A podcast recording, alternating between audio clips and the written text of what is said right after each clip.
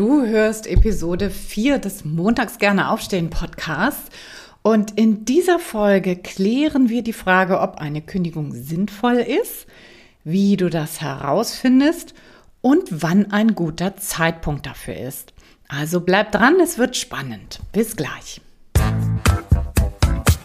Hallo und herzlich willkommen zum Montags gerne aufstehen Podcast, dein Podcast rund um deine Zufriedenheit im Job. Ich heiße Anja Worm und ich möchte dir helfen, dass du montags wieder gerne aufstehst. Mein Motto dabei, raus aus dem Grübeln und rein in die Klarheit und Umsetzung. So, und nun ganz viel Spaß und Inspiration bei dieser Folge. Los geht's! Hallo und herzlich willkommen zur Folge 4 des Montags gerne aufstehen Podcast. Mein Name ist Anja Worm und ich freue mich riesig, dass du wieder da bist und mir dein Gehör schenkst. Heute soll es nämlich um eine ganz spannende Frage gehen, nämlich die Frage, ob du kündigen sollst oder nicht, wenn du unzufrieden bist und wie du das am besten herausfindest, ob das sinnvoll ist.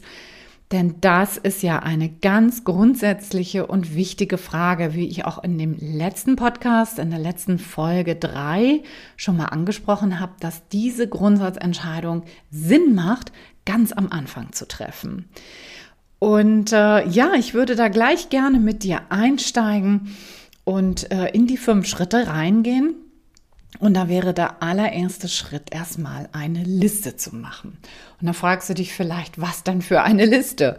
Und damit meine ich eine Liste deiner Unzufriedenheit. Das heißt, dass du dir mal all das aufschreibst, was dich in deinem aktuellen Job nervt.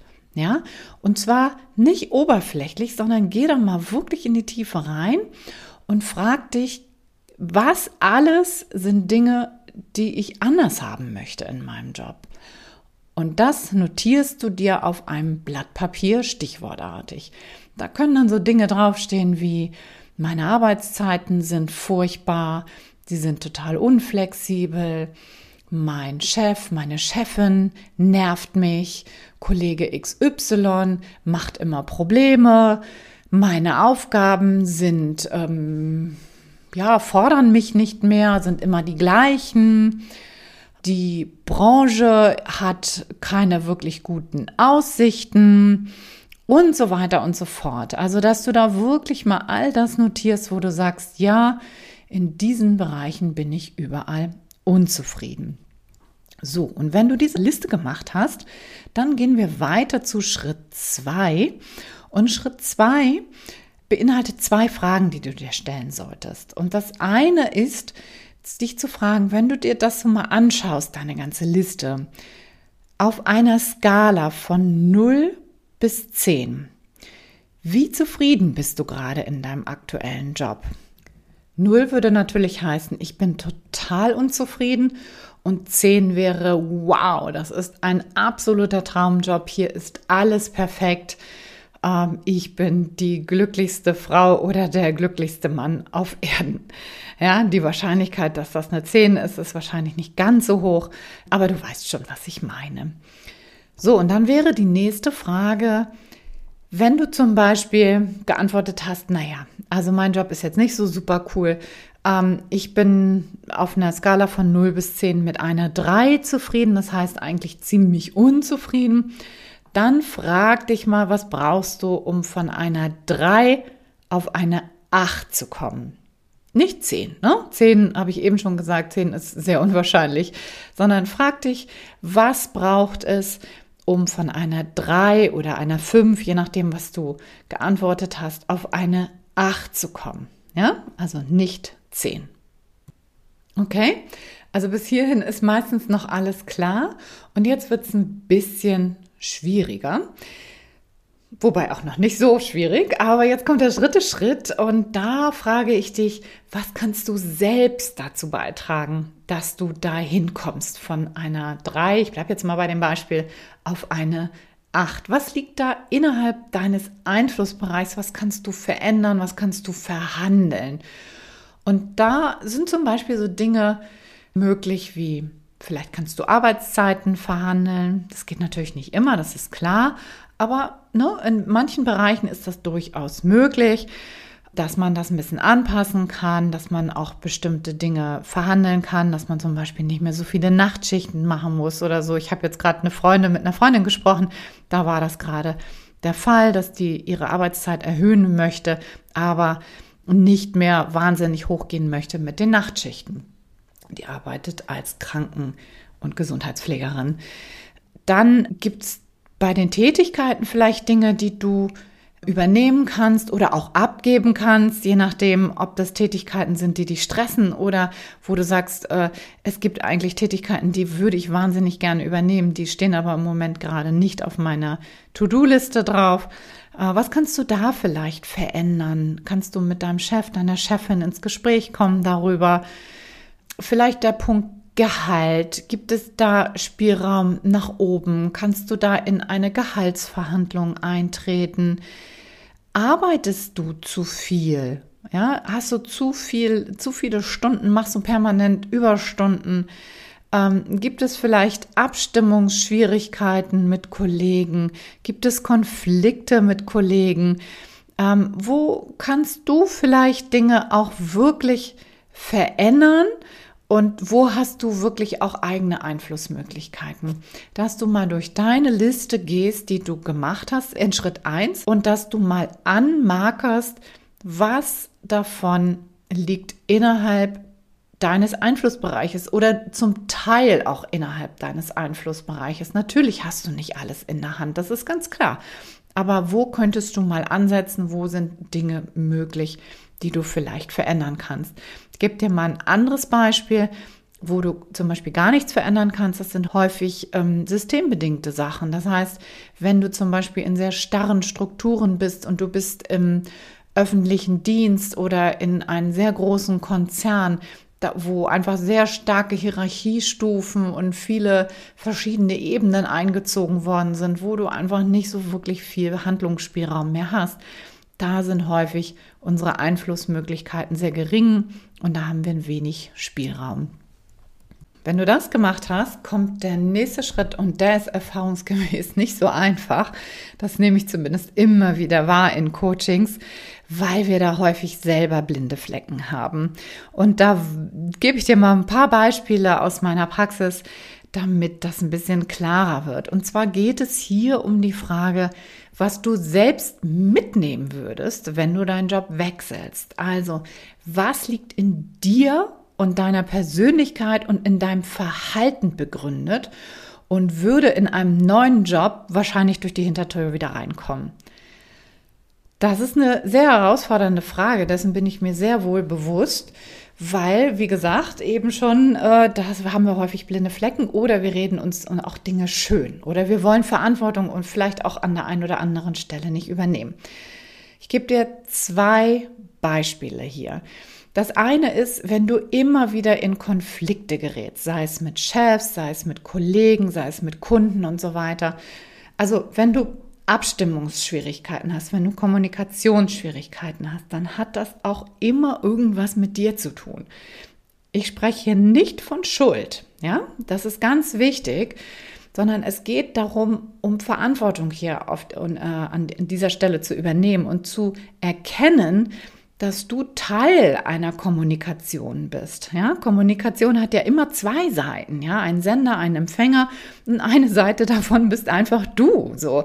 Und wenn du immer wieder in gleiche Konflikte gerätst, ich spreche jetzt nicht von, weiß ich nicht, wenn du jetzt einen cholerischen Chef hast oder so oder Chefin, ich muss ja immer vorsichtig sein. Es können ja immer sowohl Männlein als auch Weiblein sein und du gerätst da gerade in so einen Konflikt rein, dann meine ich das damit natürlich nicht. Aber wenn du immer wieder in gleiche Konflikte reingerätst, dann hat das was mit dir, deiner Persönlichkeit, deinem Umgang mit Menschen, mit äh, Kommunikation zu tun. Und das sind Dinge, die gilt es mal zu beleuchten.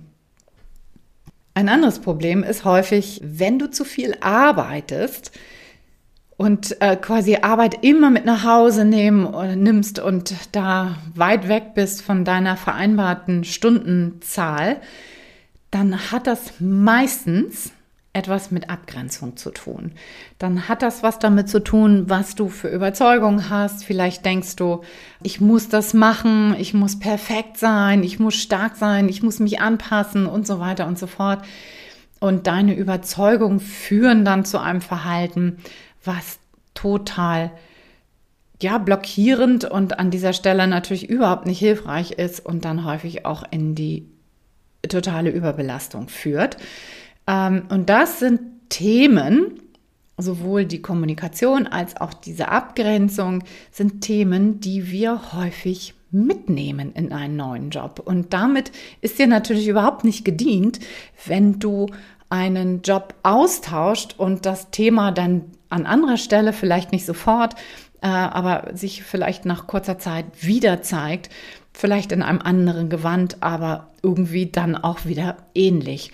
Deshalb ist dieser Punkt so unglaublich wichtig zu gucken, was ist mein eigenes Thema, was sind meine Überzeugungen, was sind meine Verhaltensmuster, äh, an die ich da immer wieder stoße und gehe deine Liste da offen und vor allen Dingen ehrlich durch und schau dir das mal unter diesem Aspekt an. So, jetzt sind wir schon bei Schritt 5. Und ähm, wenn du das jetzt alles gemacht hast und du hast dir angeguckt, okay, das sind meine Unzufriedenheiten, das äh, müsste sich verändern, das sind Dinge, die könnte ich auch verändern und das sind Dinge, die nehme ich automatisch mit, wenn ich mich äh, aus meinem Job herausbewerbe. Dann ist natürlich die Frage, angenommen, du könntest das alles verändern, was für dich veränderungswürdig ist. Und angenommen, ähm, die Zufriedenheit würde sich damit dann auch einstellen, dann ist natürlich die Frage, warum bleibst du dann nicht? Na, das ist natürlich immer die einfachere Alternative, als dich in eine berufliche Neuorientierung reinzubegeben. Erstmal zu gucken, was kannst du in deinem bestehenden Job verändern, angehen und auch besser machen. Und dann gehen die Themen wirklich aktiv an. Wenn es aber so ist, dass wenn du all das verändern könntest und sich dann nicht maßgebliche Zufriedenheit einstellen würde, weil dir zum Beispiel der Sinn fehlt oder weil dir die Branche missfällt und so weiter und so fort. Also wenn sich zwar etwas verändern würde, aber nicht so maßgeblich, dass du sagen würdest, okay, dann könnte ich zufrieden werden, dann macht es natürlich Sinn, über eine berufliche Neuorientierung nachzudenken und die auch wirklich aktiv in Erwägung zu ziehen. In jedem Fall solltest du eine aktive Entscheidung treffen. Macht es Sinn, ja oder nein? Und ähm, was dann häufig aufkommt, ist natürlich auch die Frage, ja, wann soll ich denn eigentlich kündigen, Anja? Und äh, da sage ich immer, naja, das kommt darauf an, wo du gerade stehst. Im Normalfall würde ich dir nämlich empfehlen, das erstmal aus deinem jetzigen Arbeitsverhältnis rauszumachen. Ähm, wenn du die Entscheidung getroffen hast, ich will jetzt kündigen, dann ist das keine gute Idee, sofort zu deinem Chef oder deiner Chefin zu gehen und die Kündigung zu präsentieren, wenn du noch keine Idee hast, wo du dann bleiben willst, wenn du noch kein, keine Alternative gefunden hast. Auch eine Selbstständigkeit würde ich im Normalfall immer aus der Anstellung heraus äh, probieren und das vielleicht so als, man nennt das so Sidepreneur, also quasi vielleicht erstmal am Anfang, ja, am Wochenende das nebenbei ein bisschen aufbauen, dann vielleicht in eine Teilzeittätigkeit zu wechseln und dann erst, wenn sich das gut trägt, schon in eine Vollzeit-Selbstständigkeit zu wechseln. Also nicht gleich zu kündigen, sondern erstmal aus der Anstellung heraus in eine neue berufliche Alternative zu gehen. Wenn du aber schon massive körperliche Symptome deiner Unzufriedenheit hast, zum Beispiel, wenn du dauerhaft nicht schlafen kannst, wenn du wirklich massive Schmerzen hast, wenn du Herzrasen hast, wenn du vielleicht sowieso schon im Burnout steckst, ja, äh, oder schon einen Nervenzusammenbruch hattest, dann ist natürlich deine Lebensqualität so massiv beeinträchtigt, dass ich da sagen würde, okay, zieh die Reißleine, Aber auch das natürlich sehr differenziert anzugucken. Das sage ich nicht generell, das ist keine allgemeingültige Aussage, sondern da muss man natürlich wirklich immer gucken, wie schwer ist das Ganze und ähm, kann ich damit noch gut leben. So. Und was du natürlich auch machen kannst, ist dir in so einem Fall vielleicht erstmal so eine ärztlich verordnete Auszeit zu nehmen, ne? dass du sagst, okay, ich ziehe mich jetzt hier mal aus meinem jetzigen Job, ähm, weiß ich nicht, vier, fünf Wochen oder auch länger raus damit ich das mal in Ruhe durchdenken kann und mal wieder zu Kräften kommen kann. Das sind natürlich auch ja, ganz gute Möglichkeiten, um da aus einer Anstellung heraus dich neu zu orientieren. Und warum sage ich das, dass das besser ist? Es gibt eigentlich im Grunde genommen zwei Gründe. Das eine ist, ähm, es bewirbt sich einfach viel einfacher aus einer Anstellung heraus als aus der Arbeitslosigkeit, ist klar. Ne? Also wenn in deinem Lebenslauf steht, ähm, äh, hier, weiß ich nicht, hat bis August äh, 2019 gearbeitet und, äh, äh, und danach nichts wieder gefunden, ist das natürlich äh, für jede Bewerbung ganz, ganz schwierig, da mit äh, zum Zuge zu kommen, weil du das natürlich auch immer irgendwie gut begründen musst. Das heißt, aus einer Anstellung heraus hast du es wesentlich einfacher, einen neuen Job zu finden. Das ist der Grund Nummer eins. Und der Grund Nummer zwei, und den finde ich fast ein bisschen schwerwiegender und gravierender, ist der finanzielle Druck, der häufig dann entsteht. Das äh, sehe ich eigentlich in fast allen Coachings, die das gemacht haben und die nicht sofort wieder eine Anschlussbeschäftigung gefunden haben, dass dann, äh, wenn die Kündigung erstmal ausgesprochen ist und wir ähm, keinen neuen Job gefunden haben, dass dann irgendwann der finanzielle Druck so sehr steigt, dass wir dann hektisch werden und wieder in so einen ja, Modus reinkommen, dass wir gar nicht mehr danach suchen, was macht uns eigentlich zufrieden und was wollen wir eigentlich, sondern dass wir aus diesem finanziellen Druck heraus dann in so einen Aktionsmodus oder in so besser gesagt in einen Reaktionsmodus reinkommen und äh, ja, wieder unsere Bedürfnisse hinten anstellen. Deshalb, ähm, wann ist ein guter Zeitpunkt für eine Kündigung, muss ich wirklich immer sagen, es kommt darauf an, wo du stehst, wie schwerwiegend das Ganze ist und äh, ob du Möglichkeiten hast, mit deiner Unzufriedenheit im jetzigen Job noch eine Zeit lang umzugehen, vielleicht auch was zu verändern, zu verbessern währenddessen und dann ähm, aus der Anstellung heraus eine neue Perspektive für dich findest.